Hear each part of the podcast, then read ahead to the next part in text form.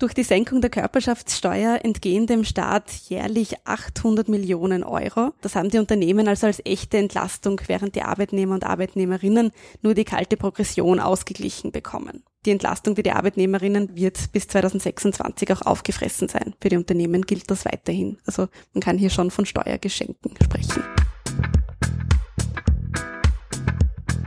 Nachgehört, vorgedacht. Ein ÖGB-Podcast.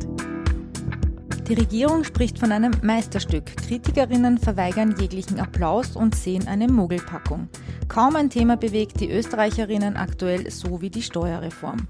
Monatelang wurde gerechnet und verhandelt und jetzt liegt sie am Tisch. Hallo und herzlich willkommen. Mein Name ist Barbara Kasper aus der ÖGB Kommunikation. 18 Milliarden Euro schwer ist diese Reform und sie soll am 1. Jänner 2022 durchstarten, also in knapp drei Monaten. Die finanzielle Entlastung von Arbeitnehmerinnen und Unternehmen soll die Wirtschaft ankurbeln und das Klima schützen. Alle sollen profitieren. Sind es aber wirklich alle? Hallo, auch von mir. Ich bin Peter Leinfellner, ebenfalls aus der ÖGB Kommunikation. Hören wir zu Beginn, wie gewohnt, nach, was ein Entscheidungsträger oder eine Entscheidungsträgerin zu unserem heutigen Podcast-Thema zu sagen hat. Dieses Mal ist es Bundeskanzler Sebastian Kurz von der ÖVP und hier sind seine Worte von der Präsentation der Steuerreform. Ich bin angetreten, arbeitende Menschen zu entlasten. Wir wollen all jene, die arbeiten gehen, insbesondere kleine und mittlere Einkommen, Familien, aber auch Pensionisten entlasten, damit ihnen mehr zum Leben bleibt. Das war Bundeskanzler Sebastian Kurz, eine Aussage, die für viele im ersten Moment wahrscheinlich gut klingt. Wie gut sie wirklich ist, das besprechen wir jetzt mit Miriam Bagdadi. Sie ist die Fachexpertin im volkswirtschaftlichen Referat des ÖGB. Hallo, schön, dass du erneut unser Gast bist. Hallo, sehr gerne. Miriam, wenn ich Steuerreform höre, denke ich automatisch an mein Konto, an Entlastung, oft leider Belastung. So, jede Steuerreform verspricht mir Entlastung. Ich lese auch, beziehungsweise wir haben gehört, arbeitende Menschen sollen entlastet werden. Ich arbeite. Wie wirkt sich jetzt diese Steuerreform künftig auf mein Nettogehalt aus? Also die Entlastung liegt grundsätzlich bei 119 Euro, wenn jemand äh, ungefähr 500 Euro im Monat verdient und bei 1230 Euro, wenn jemand 6500 Euro verdient. Also je mehr ich verdiene, desto mehr Entlastung spüre ich auch letztendlich. Am meisten äh, entlastet werden die mittleren und höheren Einkommen. Die geringeren Einkommen werden vor allem dadurch entlastet, dass der Krankenversicherungsbeitrag gesenkt wird. Wichtig in dem Kontext ist auch zu sagen, dass der Bundeskanzler hier nur die Erwerbsarbeit berücksichtigt. Das heißt, die Arbeit, äh, die äh, in der Kinderbetreuung oder in der Pflege anfällt, die wird hier gar nicht berücksichtigt und nicht entlastet. Das heißt, es sind quasi Mütter, die zu Hause waschen, kochen, putzen, Kinder eben betreuen. Genau, die profitieren auch weniger als zum Beispiel äh, Männer, die eher weniger Care-Arbeit leisten. Die Regierung hat ja eigentlich vorgerechnet, dass vor allem die kleineren und mittleren Einkommen entlastet werden, vorwiegend mit dieser Steuerreform. Also denen soll mehr im Geldbörsel bleiben, auch durch den Klimabonus, den Familienbonus, die Senkung der Einkommensteuern eben. Dröseln wir das ein bisschen auf. Wer profitiert da? Also da muss man eben die unterschiedlichen Aspekte der Steuerreform anschauen. Das eine ist mal äh, die Reduktion der Steuertarifsätze von 35 auf 30 Prozent und von 42 auf 40 Prozent. Von dem profitieren natürlich diejenigen, die mehr verdienen, auch mehr. Bei den kleineren Einkommen, die wären bis zu 1800 Euro gar nicht entlastet worden, wenn man nur so eine Tarifsenkung machen würde. Deshalb hat die Regierung hier beschlossen, eine äh, Senkung des Krankenversicherungsbeitrags zu machen, damit genau die hier profitieren. Das andere ist dann der Familienbonus. Hier profitieren auch wieder diejenigen mehr, die mehr Lohnsteuer zahlen, weil der direkt äh, von der Lohnsteuer abhängt. Das heißt, wenn ich weniger als 2000 Euro im Monat Lohnsteuer zahle, dann kann ich nicht den gesamten Familienbonus geltend machen. Jetzt sagen natürlich die, die mehr verdienen, ähm, ja, ich zahle auch mehr Steuern, deswegen hätte ich ja auch mehr Entlastung verdient, aber sozial gerecht oder sozial gerechter wäre es ja, wenn vor allem die, die nicht so viel haben, auch mehr Entlastung bekommen, oder nicht? Natürlich, also man muss ja auch sagen, es ist jetzt nicht unbedingt so, dass äh, jemand, der viel arbeitet, viel verdient. Also es, äh, das sehen wir ja täglich im Handel oder auch in der Gastronomie. Ähm, da arbeiten oder da schuften äh, Menschen äh, enorm und die haben uns ja auch durch die Krise äh, getragen. Die verdienen nicht, bis, nicht so viel wie zum Beispiel ein, ein Manager oder, oder, oder sowas. Also da muss man sich natürlich auch überlegen, ist überhaupt diese Einkommensstruktur gerecht? Das muss man dann schon berücksichtigen, wenn man eine sozial gerechte Steuerreform macht. Und beim Familienbonus bedeutet das es im Umkehrschluss ja eigentlich auch, dass nicht jedes Kind gleich viel wert ist, oder? Genau, kann man so sagen. Der Regierung ist es wichtiger, dass die Eltern tatsächlich einer Erwerbsarbeit nachgehen. Ähm, nur dann kann ich einen hohen oder den gesamten Familienbonus geltend machen. Für diejenigen, wo die Eltern eben weniger verdienen, die haben dann auch weniger Familienbonus zur Verfügung. Das heißt, wenn ich jetzt am Land wohne, wo es keine Kinderbetreuung gibt und ich deswegen nicht mehr arbeiten kann, bekomme ich jetzt auch weniger Entlastung wegen der fehlenden Kinderbetreuung nicht mehr arbeiten kann. Genau, das hat die Regierung nicht mitgedacht und hier auch nicht äh, einen Ausbau der Kindergärten oder der Kinderbetreuungsmöglichkeiten angekündigt. Also das ist ein, eine große oder eine wichtige Komponente, die hier unberücksichtigt mhm. geblieben ist. Die Steuerreform nennt sich ja auch groß ökosoziale Steuerreform, also zumindest wird sie so angepriesen. Ab 1. Juli 2022 müssen die Österreicherinnen und Österreicher für ihren CO2-Ausstoß eine zusätzliche Steuer bezahlen. Sprich zum Beispiel, wenn ich Auto fahre, wird das Autofahren durch den Aufschlag auf den Treibstoff teurer. Was heißt denn das für die Arbeitnehmerinnen im konkreten Fall jetzt? Das heißt, wenn ich jetzt in die Arbeit pendeln muss, weil äh, der öffentliche Verkehr nicht zumutbar ist, dann zahle ich da natürlich mehr für den Diesel oder für, de, äh, für das Benzin, das ich dafür benötige. Aber auch für den Einkauf oder fürs Heizen und so weiter fallen dann höhere Kosten an. Die Regierung hat jetzt eben einen Klimabonus äh, beschlossen, um diese Kosten abzufedern. Diese sollen regional gestaffelt sein, also davon abhängen, wie der öffentliche Verkehr dort ausgebaut ist. Aber nicht immer gleicht er das aus, was die Arbeitnehmerinnen zum Beispiel mehr zahlen müssten, äh, um zu pendeln. Also deshalb fordern der ÖGB und die AK auch hier äh, eine größere Entlastung durch einen Pendlerabsetzbetrag. Aber habe ich das jetzt richtig verstanden? Auf der einen Seite zahle ich mehr fürs Benzin durch die CO2-Besteuerung das heißt, das wird mir quasi aus der Tasche genommen. Auf der anderen Seite steckt mir der Staat diesen Klimabonus in die andere Tasche. Die ökologische Schiene der Steuerreform soll aufkommensneutral sein. Das heißt, jeder zahlt eben mehr durch das Benzin, äh, Diesel, Heizöl, Gas, was auch immer äh, man für den täglichen Gebrauch braucht. Und dieses Geld wird dann wieder rückverteilt über den Klimabonus. Wie könnte man jetzt Menschen, die auf das Auto angewiesen sind, trotzdem entgegenkommen? Also unser Vorschlag ist hier, einen Pendlerabsetzbetrag äh, eben einzuführen, dass genau diejenigen, für die der öffentliche Verkehr nicht zumutbar ist, die aber eine Anreise haben und dadurch Mehrkosten haben, dementsprechend auch eine Abgeltung bekommen. Gleichzeitig muss natürlich auch in den Ausbau des öffentlichen Verkehrs investiert werden. Ich muss auch Alternativen schaffen. Andernfalls kann ich auch nicht verlangen, dass äh, die Arbeitnehmer und Arbeitnehmerinnen auf den öffentlichen Verkehr umsteigen oder hier mehr, ähm, ja, hier ökologischer in die Arbeit kommen können. Also das ist auch ein ganz zentraler Aspekt. Aber dieser Pendlerabsetzbetrag, der würde mir als Arbeitnehmer mehr bringen. Genau. Der würde mich stärker entlasten. Der würde stärker entlasten. Als der Klimabonus also wir, wir fordern schon auch einen Klimabonus. Der Pendlerabsetzbetrag soll eine zusätzliche Maßnahme sein, damit eben Pendler und Pendlerinnen da zusätzlich entlastet werden. Es ist da ganz wichtig, eben auch zu unterscheiden, welche verschiedenen Gruppen sind wie betroffen. Das ist auf der einen Seite sind das die Mieter und Mieterinnen, die über die Heizkosten eben stark belastet werden und auf der anderen Seite die Pendler und Pendlerinnen und für die brauchen wir diese zusätzlichen Maßnahmen zusätzlich zum Klimabonus. Du hast das jetzt schon angesprochen, auch die Mieterinnen und das Heizen ähm, ist ein großes Thema, wenn es um CO2-Ausstoß geht. Laut Volkshilfe konnten zum Beispiel 2019 94.000 Haushalte in Österreich ihre Wohnung im Winter nicht angemessen warm halten.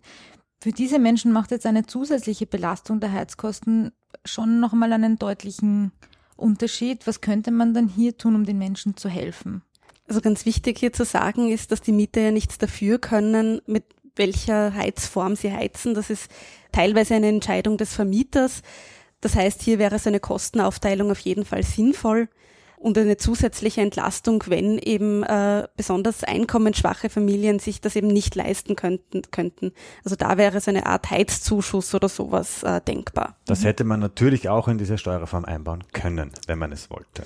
Genau. Und diese Kostenaufteilung meinst du, diese zusätzliche Besteuerung, dass man die aufteilt zwischen Vermieter und Mieter? Genau. Zur anderen Seite jetzt, nämlich den Unternehmen, die ja auch entlastet werden, nämlich, ähm, wenn ich das so richtig interpretiere, aber du wirst das genauer sagen, ähm, schon ein Stück weit auch mehr als die Arbeitnehmerinnen, nämlich durch die Körperschaftssteuer, also die Gewinnsteuer für Unternehmen, die will die Regierung ja von 25 auf 23 Prozent senken. Was kostet uns als Gesellschaft das? Wem und wem bringt das auch was? Wer spürt die Auswirkungen da tatsächlich? Durch die Senkung der Körperschaftssteuer entgehen dem Staat jährlich 800 Millionen Euro. Das ist hier auch eine tatsächliche Entlastung. Jedes Jahr das, äh, sind das Mindereinnahmen des Staates quasi. Äh, das haben die Unternehmen also als echte Entlastung, während die Arbeitnehmer und Arbeitnehmerinnen nur die kalte Progression ausgeglichen bekommen. Das heißt, die Entlastung für die Arbeitnehmerinnen wird bis 2026 auch aufgefressen sein. Für die Unternehmen gilt das weiterhin. Also man kann hier schon von Steuergeschenken sprechen. Aber das heißt, dieses Geld, diese 800 Millionen Euro, fehlen dann auch bei öffentlichen Investitionen. Im gesamten Steueraufkommen fehlen diese 800 Millionen Euro dann. Und das sind dann 800 Millionen Euro, die weniger in die soziale Infrastruktur und Bildung und so weiter ähm, investiert werden können. Und diese 800 Millionen sind quasi jetzt ein, ein Steuergeschenk an die Unternehmer und an die Unternehmerinnen. Da gibt's aber auch keine Auflage, dass die irgendwie ähm, zielgerichtet investiert werden müssten in Verbesserungen im Unternehmen oder in Mitarbeiterinnen oder weiß ich nicht. Genau, also es geht damit überhaupt keine Verpflichtungen her. Das heißt, die Unternehmen müssen dieses Geld nicht investieren, sie müssen damit auch nicht mehr Beschäftigung schaffen. Das liegt alles im Ermessen der Unternehmer und Unternehmerinnen. Sie können dieses Geld auch einfach als Gewinnausschüttungen äh, an die Aktionäre zum Beispiel ähm, ausschütten oder als Dividenden quasi. Aktionäre 800 Millionen Euro, das klingt jetzt alles nach großen Unternehmen, nach großen Firmen von dieser Senkung der Körperschaftssteuer. Wer profitiert da davon? Sind das die Großen oder sind das die Kleinen? Größtenteils profitieren die großen Konzerne. Uh, ungefähr fünf Prozent uh, zahlen 80 Prozent des uh, gesamten Körperschaftssteueraufkommens. Die kleinen Unternehmen, also so Ein-Personen-Unternehmen oder Personengesellschaften, die zahlen überhaupt keine Körperschaftssteuer, die zahlen Einkommensteuer. Ähm, nur juristische Personen, also das heißt zum Beispiel GmbHs oder Aktiengesellschaften, die zahlen die Körperschaftssteuer. Das sind in Österreich ähm, ungefähr 56 Prozent äh, der Unternehmen, die äh, diese Steuer zahlen müssen. Aber ich höre heraus, die, die nichts davon haben, sind die Mitarbeiterinnen. Die profitieren von einer Köstsenkung gar nicht. Du hast es früher schon äh, ein, zweimal angesprochen. Gesenkt werden auch die Krankenversicherungsbeiträge für kleine Einkommen ab Juli 2022. So, wir stecken jetzt mitten in der größten Gesundheitskrise, die wir uns vorstellen können. Wenn jetzt weniger Geld in dieses System einfließt, klingt das für mich nach Schwächung dieses Systems. Ist das so eine gute Idee? Das ist durchaus kritisch zu sehen. Der Vizekanzler hat angekündigt, dass, das, äh, dass der Fehlbetrag den Krankenversicherungen über eine Steuer ausgeglichen werden soll da wissen wir natürlich nicht, wird dieser Betrag an die Inflation angepasst oder nicht, ähm, wird der eventuell irgendwann gekürzt. Also das ist jetzt einfach mal eine Versprechung, von der wir nicht wissen, was wir jetzt wirklich davon erwarten können. Und das andere ist natürlich, dass die Selbstverwaltung der Sozialversicherung geschwächt wird. Normalerweise also zahlen die Beitragszahler ihre Beiträge und die Sozialversicherung verwaltet diese äh, und repräsentiert hier die Beitragszahler, will hier also auch die Vorteile für die Beitragszahler erzielen wenn jetzt mehr Geld von der Steuer zugeschossen wird, also nicht das Ganze nicht mehr nur über die Beiträge finanziert wird, dann könnte es eben auch passieren, dass der Staat, also der auch hier die äh, Aufsicht hat, sagt, er will da mehr Mitspracherecht haben wo man eben zum Beispiel kurz, kürzen könnte oder wie man das gestalten könnte. Also da besteht die Gefahr, dass hier parteipolitische Interessen auch dahinter stecken. Aber das heißt quasi, wenn ich auf der einen Seite sage, ich will äh, Menschen mit diesen niedrigen Einkommen entlasten, kann ihnen das im Umkehrschluss später dann schon auf den Kopf fallen, weil wenn dann eben der Staat sagt, ja, aber wir müssen trotzdem hier und dort kürzen, dann kann ich mir vielleicht jetzt als Besserverdiener das privat leisten, diese medizinische Versorgung, der mit dem niedrigen Einkommen aber nicht. Genau, das ist die Gefahr, die besteht, dass es hier zu Kürzungen kommt oder zu höheren Selbstbehalten, die sich eben gerade die, die weniger verdienen, auch schlechter leisten können. So, dann zu einem Themenwechsel. Im Zuge der Steuerreform hören wir ja auch immer kalte Progression, das steht immer so im Raum. Und bevor wir das jetzt genauer besprechen, wo hier auch das Problem ist, würde ich dich kurz bitten, was ist denn kalte Progression überhaupt? Vielleicht kannst du das kurz in, in zwei Sätzen für, für uns Laien erklären. Da muss ich ganz genau zuhören. wenn ich, also, also wenn ich eine Gehaltserhöhung bekomme, die die Inflation ausgleicht, kann es sein, dass ich in eine höhere Progressionsstufe falle. Das heißt, also mehr Steuern auf diesen Betrag anfallen. Damit wird natürlich auch ein Teil dieser Gehaltserhöhung aufgefressen. Das heißt, letztendlich kann ich mir um dieses Geld weniger leisten als davor. Das ist die kalte Progression, von der wir hier immer sprechen. Und die kalte Progression bleibt jetzt sozusagen oder wann holt uns die wieder ein? Die holt uns 2026 wieder ein. Also da ist dann diese gesamte Entlastung, die wir jetzt bekommen, wieder aufgefressen. Das heißt, das wäre wahrscheinlich auch der Zeitpunkt einer nächsten großen Steuerreform. 18 Milliarden Euro ist diese Steuerreform schwer.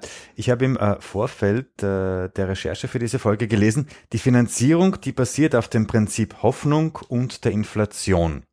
So, wir haben jetzt einen massiven Schuldenberg aus der Corona-Zeit. Jetzt haben wir 18 Milliarden Euro, wo mit dem Prinzip Hoffnung offenbar gegenfinanziert wird. Was droht uns da jetzt? Wann fällt uns das auf den Kopf? Wer zahlt am Ende?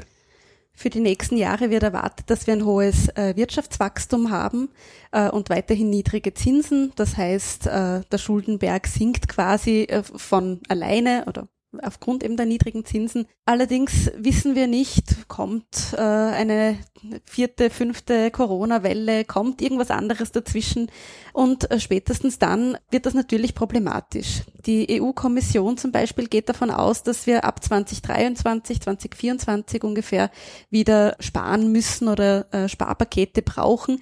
Und spätestens dann ist es natürlich problematisch, dass wir keine Gegenfinanzierung haben. Das äh, haben wir auch immer wieder kritisiert, dass an der Steuerstruktur nichts geändert wurde. Man müsste hier zusätzliche Steuereinnahmen von äh, Reichen, von Millionären und Vermögenden quasi einheben, damit man hier auch eine adäquate Gegenfinanzierung hat. Ja, und es gibt offenbar nicht nur eine Schieflage zwischen Arbeitnehmerinnen und Millionärinnen, was die Steuer betrifft, sondern auch eine Gender-Schlagseite, haben wir gehört. Also Männer profitieren mehr als Frauen. Warum ist das so? Das liegt daran, dass Männer auch mehr verdienen als Frauen. Frauen in Österreich arbeiten häufiger in Teilzeit. Generell ist die Teilzeitquote in Österreich sehr hoch und liegt äh, bei fast 28 Prozent und damit äh, weit über dem EU-Durchschnitt. Und das schlägt sich natürlich auch hier nieder. Gerade wenn es darum geht, äh, eben bei den Steuerstufen zu entlasten, werden eben die mehr entlastet, die höhere Lohnsteuer bezahlen. Und da bekommen dann Frauen natürlich weniger raus, weil sie weniger mhm. verdienen. Mhm. Ja. Wir haben jetzt sehr viel gehört, was in dieser Steuerreform alles drinnen ist. Ich würde jetzt äh, gern darüber sprechen, was nicht drinnen ist, was vergessen wurde unter Anführungszeichen, weil ich glaube jetzt nicht, dass das vergessen wurde. Stichwort mehr Geld für Pflege, von einer Pflegemilliarde ist sowieso keine Rede mehr. Millionärssteuer, wo sind diese Sachen? Genau, also das eine ist äh, die Investitionen, die wichtig wären, damit wir eben für die nächsten Jahre auch gewappnet sind und uns eine gute Zukunft äh, äh, auch erhoffen können. Das wären eben genau die Investitionen äh, in die Kinderbetreuung, in die Pflege. Da werden wir sehen, ob bei der Budgetrede Mittel dafür übrig bleiben oder dafür veranschlagt sind oder nicht. Und das andere ist natürlich, es hat sich an der Steuerstruktur, wie gesagt, nichts geändert. Die Hauptlast der Steuern tragen immer noch die Arbeitnehmer und Arbeitnehmerinnen. Gemeinsam mit den Pensionisten und Pensionistinnen und äh, der Mehrwertsteuer zahlen wir 80 Prozent des Steueraufkommens. Also da braucht es auf jeden Fall eine Änderung. Gut, wir haben jetzt also gehört, was steckt drin in der Steuerreform, was fehlt. Abschließend würde ich dich bitten, so kurz um deine Einschätzung zur Steuerreform. Wer gewinnt, wer verliert? Also gewinnen tun auf jeden Fall die Unternehmer. Sie bekommen eine permanente Entlastung. Die Arbeitnehmer und Arbeitnehmerinnen bekommen den verdienten Ausgleich der kalten Progression. Allerdings ist eben gerade beim Familienbonus dieser nicht gleichmäßig verteilt auf die Einkommen. Und äh, wir haben natürlich das Problem, dass hier auch nicht wirklich was daran geändert wird, weil ich schaffe, es werden keine neuen Möglichkeiten geschaffen, um die Arbeitnehmer und Arbeitnehmerinnen zu entlasten und für sie bessere Möglichkeiten zu ja, wie die Steuerreform im Detail aussehen wird, das verrät uns Finanzminister Gernot Blümel endgültig dann am 13. Oktober, denn dann hält er seine Budgetrede im Parlament und dann wissen wir auch mehr. Apropos Wissen, jetzt ist wieder der perfekte Zeitpunkt für unser ÖGB-Quiz. Vor wie vielen Jahren wurde die kalte Progression in Österreich eingeführt? Kleiner Hinweis, es ist eine dreistellige Zahl. Also das ist schon richtig lange okay. her. Also du kannst entweder raten, vor wie vielen Jahren war das, oder du kannst mir auch eine Jahreszahl geben. Dann würde ich sagen vor 150 Jahren. Ja, nicht schlecht. Nicht schlecht. 172 Jahre ist das schon her. Und zwar erstmals im März 1849. Vorerst auf ein Jahr. Und wie das oft so mit Provisorien in Österreich ist, das wurde dann quasi eine Dauereinrichtung. Die kalte Progression ist gekommen, um zu bleiben. Seither haben fast alle Steuerreformen bzw. alle Regierungen versucht, die kalte Progression abzuschaffen bzw. die Absicht erklärt. Äh, wir wissen jetzt, auch 2021 ist das wieder nicht gelungen. Ja, sehr spannend. Auch für mich was Neues dazugelernt. Ich sage ganz herzlichen Dank an Miriam Bagdadi, Fachexpertin im volkswirtschaftlichen Referat des ÖGB. Danke, dass du heute hier warst. Sehr gerne. Ja, das war nachgehört vorgedacht ein ÖGB-Podcast. Über welche Apps oder Internetseiten ihr uns auch hört, bitte auf Abonnieren oder Folgen klicken. Und wir freuen uns natürlich auch über gute Bewertungen sowie Empfehlungen an Freundinnen, Kolleginnen oder auch in der Familie. Und nicht vergessen, Feedback bzw. Themenvorschläge gerne an presse.oegb.at. Und wenn du noch kein Gewerkschaftsmitglied bist, dann kannst du das online rasch und bequem erledigen. Alle Infos auch auf oegb.at. Wir verabschieden uns bis zur nächsten Folge, wenn wieder nachgehört und mit einem Gast vorgedacht wird.